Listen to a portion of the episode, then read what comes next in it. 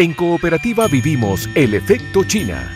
Cultura, comercio, turismo, los factores de un intercambio que da frutos. Con Chile y China, más cerca.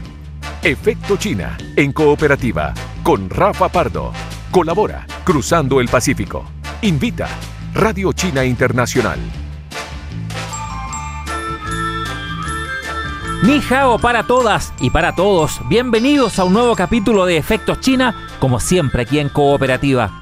Durante toda esta segunda temporada hemos estado acercando los temas de China a nuestra cultura, destacando el intercambio económico, también el comercial entre ambas naciones. Como siempre, todos los lunes y con repeticiones los días sábado en la mañana. Comenzamos a esta hora Efecto China aquí en Cooperativa. Efecto China en Cooperativa es una invitación del Grupo de Medios de China. Hoy tendremos una interesante conversación sobre la vida cotidiana de quienes viven en este país. Por ejemplo, cómo es el costo de la vida en el gigante asiático o cuáles son los factores para medir la calidad de vida. También vamos a estar conociendo sobre minorías étnicas en China, cuáles son los pueblos originarios que habitan en este país. De todo esto y más estaremos conversando en este capítulo, así que ya lo sabes, no te despegues, comenzamos Efecto China. La cultura y un idioma universal. Medimos el efecto China en cooperativa.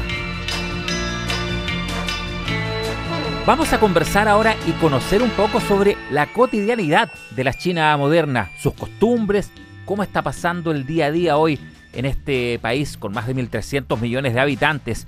De esto y más conversamos con Ricardo Cheñique, él es economista de la Universidad de Chile, quien además es consultor internacional y vivió en este país por 12 años con distintas minorías étnicas también. Se desarrolló en esos años en el comercio exterior y área gastronómica, actualmente es asesor del Instituto Confucio de la Universidad Santo Tomás. ¿Cómo está Ricardo? Bienvenido a esta segunda temporada de Efecto China. Muchas gracias, gracias por, por el llamado, por la invitación y feliz de estar en este programa tan prestigioso que siempre lo seguimos. Ricardo, una de las cosas que hemos conversado en esta segunda temporada es cómo ha ido cambiando China esta evolución que ha tenido respecto a la vida cotidiana, al ciudadano, a la ciudadana. Partamos por el costo de la vida. ¿En cuánto están, por ejemplo, los arriendos, la comida? Eh, ¿Cómo se puede comparar los sueldos versus también los gastos que tiene que hacer la persona? ¿Qué pasa con ese tema? Yo estuve 12 años viviendo en China, pero los últimos 8 años los viví al interior de China. Entonces, porque China es como un continente, uno no puede hablar como muchas generalidades porque el costo de vida en las ciudades de primer nivel que están en la costa, Shanghai, Beijing, Tianjin, es muy distinto al interior. Yo vivía en la provincia de Yunnan, ahí te cuento que el costo de la vida era mucho más económico que el costo de vivir en las ciudades más modernas. Y a pesar de esto, estas ciudades seguían siendo modernas, tenían toda la modernidad de que uno puede comprar usando el teléfono. Por ejemplo, este último año ya llegó el tren bala, los trenes balas de alta velocidad a, esos pueblos. El costo de vida era muy barato. Yo, por ejemplo, varios años nunca pagué más de, en pesos chilenos, y bueno, estamos hablando de algunos años atrás, 50, 60 mil pesos por arrendar. Y arrendar, por ejemplo, una, una, pequeña casa o departamento con dos piezas, baño, cocina, comedor, con todo, por 50, 60 mil pesos. Después empezó a subir 100 mil pesos. Y lo más que llegué a pagar es una casa tibetana que me arrendé con seis piezas para mí solo, que estaba al frente del templo de Shangri-La y pagaba 110 mil pesos. Y es increíble, 110 mil pesos en, en Shanghai, en cualquier otra ciudad grande, no, de verdad no, no se puede hacer nada. Entonces, en ese sentido, muy barato. Y la comida en China siempre uno puede encontrar lugares baratos. Al interior, obviamente, mucho más barato. Yo me compré un restaurante, así que ahí estaba bien, bien relacionado con el tema de la comida y los tragos. Y claro, el, costo, el costo en ese sentido es muy económico. Uno puede, siempre hay picada en China que uno puede comer barato, pero también hay restaurantes caros en todos lados. Pero comparado con Chile, obviamente la parte interior de China es muy barata. Comparado con China mismo, si uno compara con las ciudades grandes, con estas ciudades más pequeñitas, sigue habiendo bastante diferencia. Y en términos de sueldo, el sueldo mínimo, por ejemplo, en China está es distinto dependiendo de las provincias. Mm, yo creo que el, más alto ahora debe estar en Shanghai, que deben ser por ahí con pesos chilenos unos 270 mil pesos. Y en las, en, en las provincias más pobres, por ejemplo, yo estaba en Yunnan, que era una de las bastante pobres en su tiempo, antes que fuera turística, el sueldo mínimo está alrededor de 100 mil. Pero eh, la, gente, la gente vivía bastante bien. Yo, por ejemplo, cuando era gerente de hotel, el que menos ganaba así, para, bueno, es feo hablar de plata, pero bueno, para que tengan una idea, era 300 mil pesos que era como la parte del conserjería y cosas así. El, el, chef de cocina ganaba 600 mil. Imagínate, podía, bueno, y nosotros le incluíamos, obviamente, ellos vivían gratis y alimento gratis y todo, entonces, y los que no pagaban 50 mil por estar viviendo en un lugar chico, obviamente. Pero uno podría arrendar una casa, típico extranjeros que se iban al interior, se arrendaba una casa por 200, 300 mil pesos, una casa con patio grande, con tres piezas, o las casas tibetanas que son gigantes que uno se puede encontrar algunas casas buenas, pero obviamente como todo en China ha subido, esto, este costo de vida también ha subido y sobre todo en esa zona que, por ejemplo, hubo un incendio en Shangri-La que quemó casi la mitad de la ciudad, del barrio antiguo, y obviamente ahí empezaron a subir los precios porque la gente se empezó, estaba demandando casa y departamentos y ahí subieron los precios, pero sigue siendo muy barato al interior de China.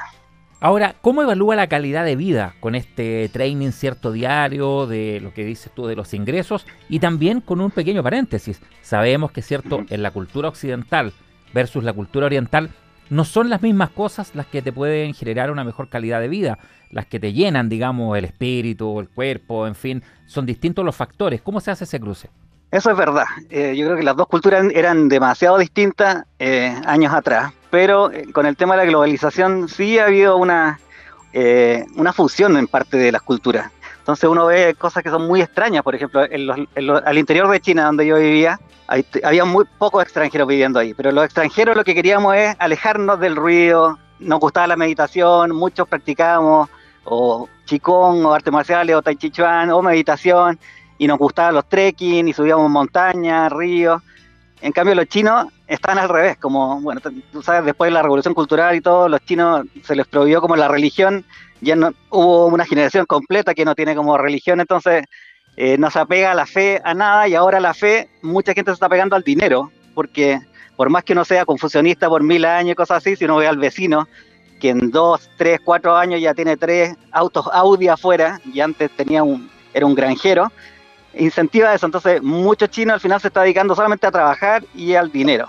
Ricardo, ¿hasta qué punto todo este fenómeno está asociado también a la migración campo-ciudad? Más allá de qué fue primero, ¿cierto? Si mejorar la situación económica o irse del campo a la ciudad, que entendemos es algo que ha marcado también en la última década a China. Sí, de todas maneras, ya hace varios años hay más, cantidad, bueno, China siempre fue un país agrícola, y hace ya varios años eh, vive más gente en, las grandes urbes en China que en el campo. Y eso ha hecho que sí, se aumente el nivel de vida eh, de todas maneras, pero por lo mismo, lo último, la nueva política que tiene el gobierno, a qué está apuntando ahora, es un poco a, crecer hacia el interior de China. Entonces, China es de los pocos países en el mundo que podría hasta cerrar la economía por un tiempo y no tendría grandes problemas porque la cantidad de 2.400 millones de personas que tienen ahí son consumidores y con ellos podrían abastecerse, claro. el resto del mundo tendría impactos que serían increíbles porque la mayoría dependemos en gran parte de China. Pero eh, China tiene esta, está con esa política ahora de, primero ahora dicen que eliminó, dicen porque bueno, uno nunca sabe bien la cifra exacta, pero la extrema pobreza en China eh, ya fue eliminada y ahora va a seguir atacando a la, para eliminar la pobreza.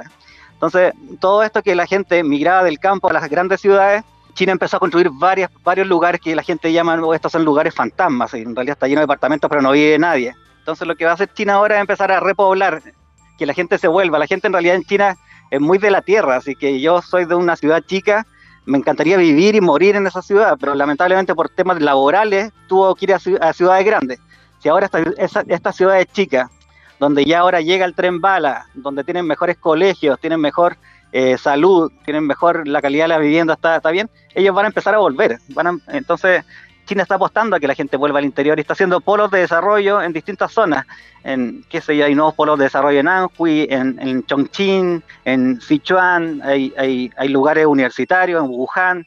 Entonces, si que uno está al interior de China o en el campo, en el mismo campo, pero si en ese campo empiezan a haber colegios, mejora la vivienda, mejora eh, la, salud, uno vuelve y hay, y hay empleo, uno vuelve a trabajar a sus zonas. Ya eso del campo campo eh, se ve muy difícil. Yo donde yo vivía era, era campo, eh, neto, pero de verdad la gente pasó de dedicarse al campo al servicio, al, turismo.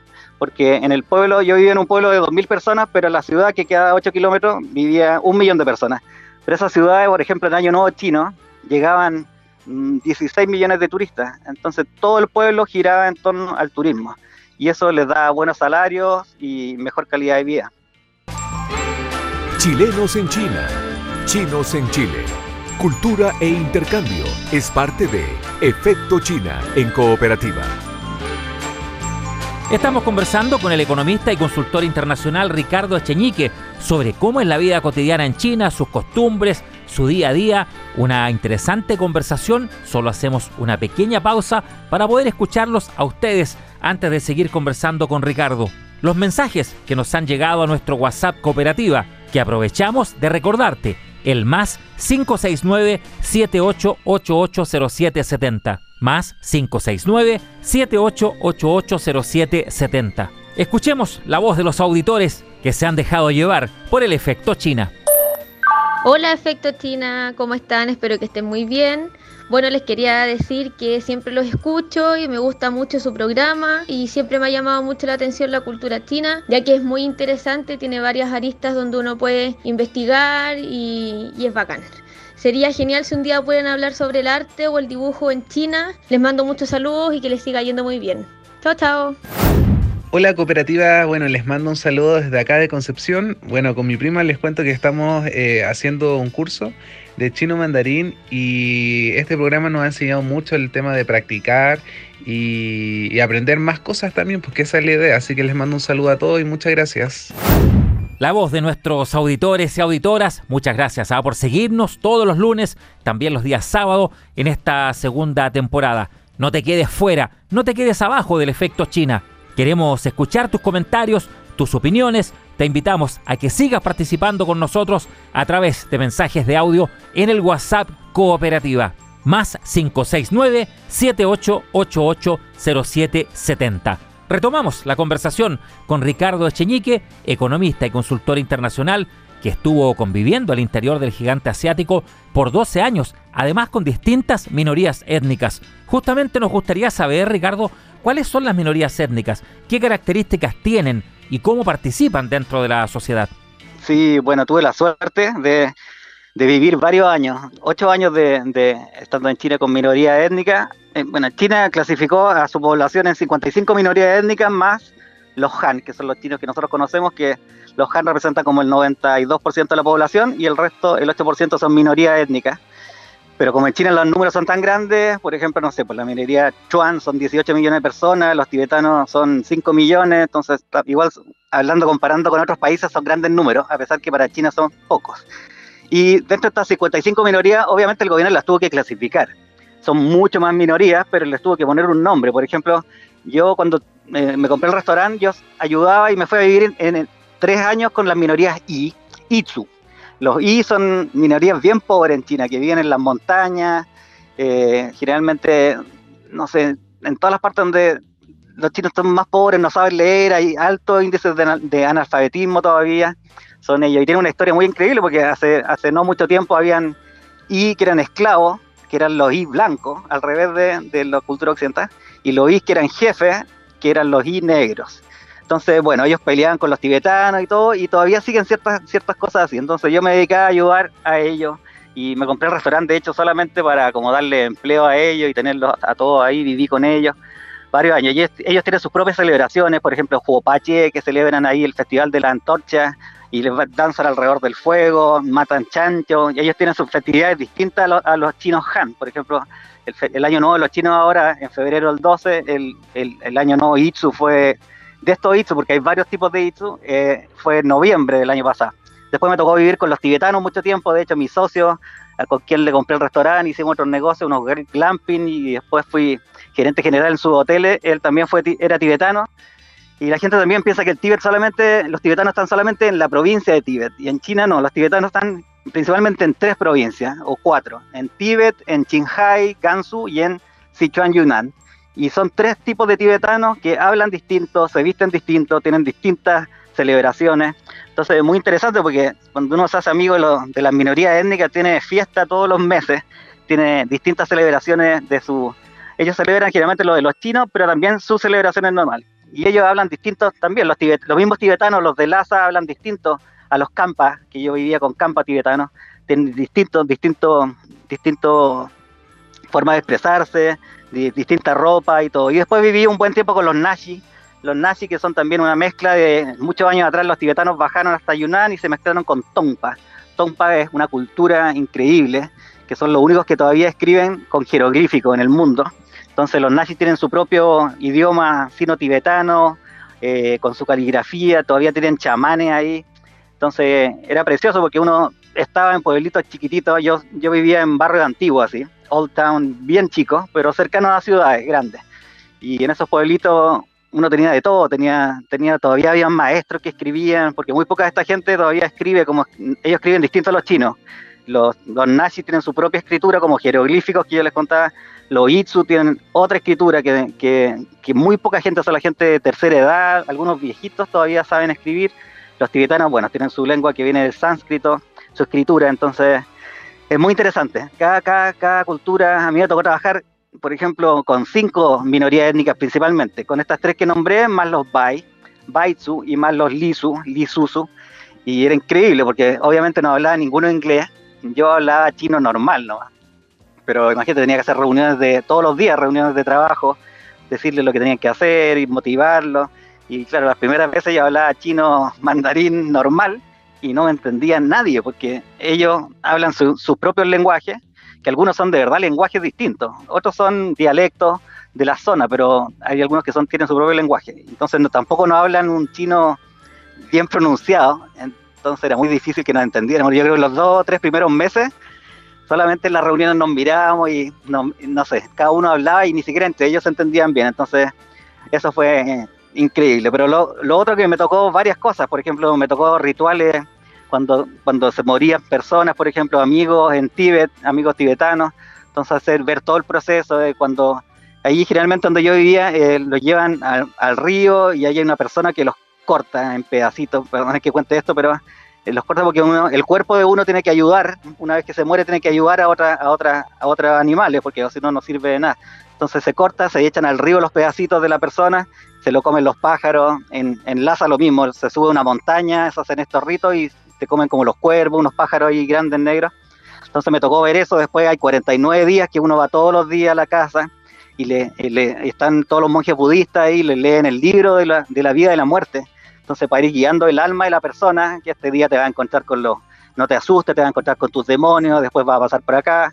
Bueno, me tocó ver eso, después me tocó ver mucho, ir a muchos matrimonios, ¿sí? los chinos son muy informales, me acuerdo la primera semana llegando a Changrila no conocía a nadie y fui a imprimir unas hojas y eh, vi que estaban imprimiendo partes de matrimonio. Y tomé un parte de matrimonio y me compré una chaqueta tibetana y me fui, me fui a meter ahí. Habían 500 personas. Yo era el único extranjero, obviamente. Y nada, me trataron como príncipe, me sentaron casi al lado de la mesa de los novios. Y, y, claro, estos matrimonios en el campo son bien distintos. Me imagino que en Chile también, como en el campo, que puede durar dos, tres días, que son, bueno, comer, comer, beber y bailar todo el rato. Ricardo, y respecto a la distribución geográfica del país, finalmente, ¿qué tan diferente es eh, un ciudadano chino, una ciudadana china, de un punto del país a otro? Partiendo por esta frase, ¿cierto?, de que estamos hablando de un continente prácticamente en relación al mundo occidental. ¿Cómo se maneja esto? ¿Qué tan diverso es idiomáticamente, desde las costumbres? Uy, es muy diverso, muy diverso. De verdad China hay que considerarlo como un continente. Lo mismo, yo que me toca hablar más con la gente que exporta ya, exportadores. Uno no hace como negocios con China, uno tiene que elegir en China un nicho y el nicho puede ser ni siquiera una ciudad, uno puede decir, de esta ciudad yo me voy a ir a esta parte o de esta provincia, no sé, mi provincia tenía 70 millones de habitantes, entonces uno puede hacer negocio con un, una ciudad chica. Entonces, en, en todo sentido, la, la geografía de China es muy diversa. En el norte está toda la zona desértica, del desierto de Gobi, que viene también de ahí, Mongolia, Mongolia interior. En el sur es tropical, entonces también, si uno ve en el norte, los rusos, los mongoles son más altos, más masivos. En el sur de China, los vietnamitas, los laos, los de Laos, los, los, de Tailandia son más pequeñitos y en China lo mismo. Los, los, los, chinos del norte de China son más altas, las mujeres también tienen más físico. Las chinitas que son al sur eh, son chinitos más chiquititos, la cara es distinta, de hecho uno los puede conocer después con los rasgos, los rasgos de la cara, de los pómulos, obviamente la forma de vestir y la forma de hablar de todas maneras, sobre todo la gente del norte, noreste, tienen su acento, pronuncian la r, es como bien chistoso, todo el mundo que ha estudiado chino se da cuenta un poquito cuando va, identifica de inmediato que son la gente de Tongpei, del norte de China o de Beijing, hablan de cierta manera, cambio la gente del sur o la gente del, interior de China también muy distinto, y con esto de las minorías étnicas también, porque si uno piensa en lo más oeste, en China están, son dos regiones que son regiones autónomas en China. En China hay cinco regiones autónomas, que Guangxi, Mongolia Interior, Neimongu, Ningxia, Xinjiang y Tíbet. Y cada una en realidad son autónomas porque hay, viven muchas minor, mucha minorías étnicas ahí. Por ejemplo, bueno, obviamente en Tíbet están los tibetanos, en Xinjiang están los musulmanes, los yugur o Weiwar, que son los típicos que, bueno, hay, hay, ciertas polémicas con ellos y todo, pero después está Ningxia, que hay otro tipo de musulmanes en China que son los Hui. Huizos viven ahí en Ningxia, son 10 millones más o menos de personas. Después en Mongolia Interior obviamente están los mongoles, que deben ser como unos 8 9 millones de personas. Y en Guangxi están los Chuan, que deben ser unos 18 millones de personas, que es como una de las minorías más grandes.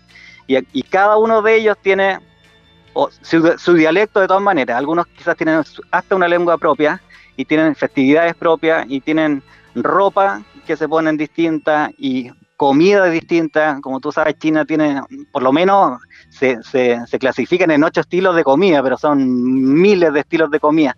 Como que nosotros nos acostumbramos aquí a la comida un poco cantonesa, que son los chinos que llegaron acá, que esa comida se fue de acá, pasó a San Francisco, a Estados Unidos, después bajó a Perú y nos llegó acá una comida bastante distinta y muy poca variedad. En cambio, la comida china es variada, no hace mucha variedad, comida picante al interior, comida un poco más grasa en las zonas que son de altitud, de las, las zonas frías. Por ejemplo, yo vivía en, en Shangri-La, en, que estaba a 3.300 metros y estaban las montañas al lado, Yulong Mountain de 5.800 metros, eh, Java Mountain de 5.004, habían cañones y todo. Entonces, obviamente en esos lugares, inclusive hasta algunos monjes se les permite comer carne y todo, porque eran muy fríos, sobre todo en invierno, mucha nieve, entonces, claro, y después si uno va a otras partes como la costa china, Xiamen, y toda la costa, los, mariscos y los, pescados tan fresquitos, exquisitos, entonces hay de todo, hay culturas muy distintas, China de verdad son muchas minorías, son distintos tipos de personas, a pesar que los Han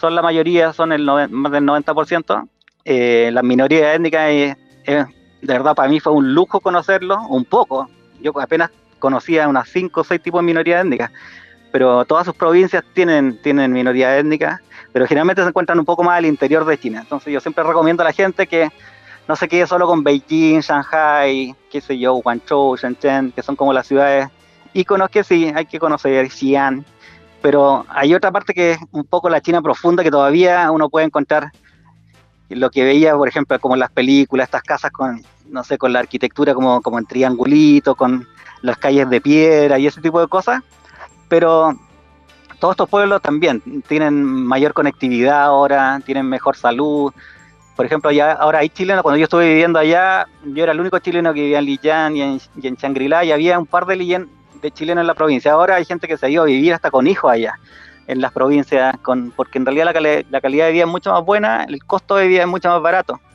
Entonces es recomendable y la gente de verdad es muy distinta y cuando hay gente distinta uno aprende más.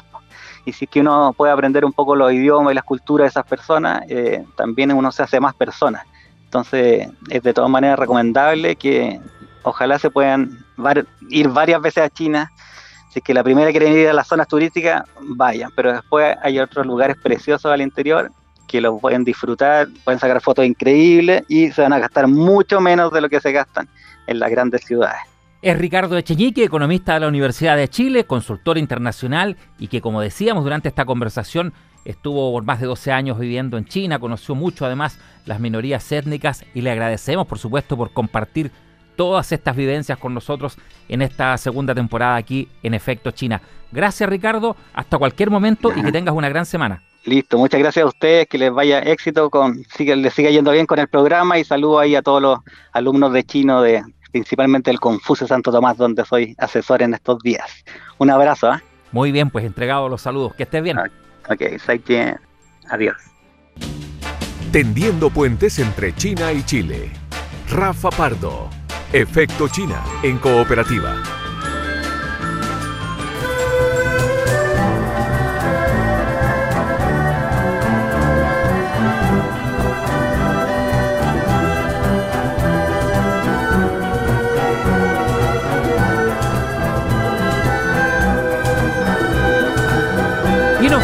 Como siempre, con música. qué canción, cuántos recuerdos seguramente te trae lo que estás escuchando. Estamos recordando el concierto virtual de música realizado para conmemorar los 50 años de relaciones diplomáticas entre ambos países, todo interpretado por la Ópera Nacional China y Teatro de Danza Dramática. Y cómo no, se trata de la adaptación que se realizó para el éxito de nuestra Miren Hernández, El hombre que yo amo.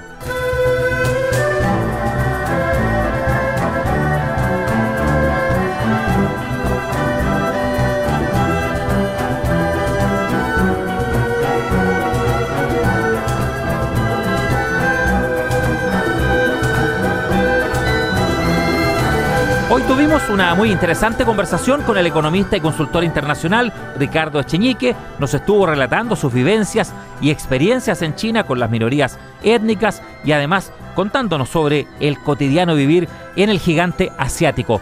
Todo el contenido, como siempre, lo puedes volver a escuchar las veces que quieras en cooperativa.cl slash efecto China.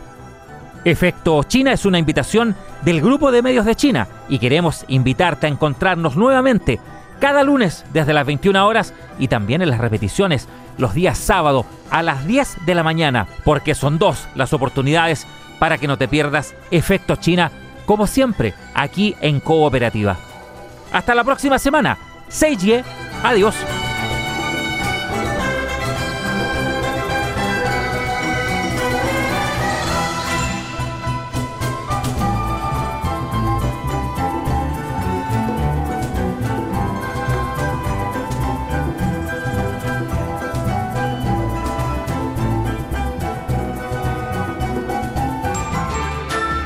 Fue Efecto China en cooperativa, con los factores de una relación bilateral que da frutos. Efecto China, una invitación de Radio China Internacional.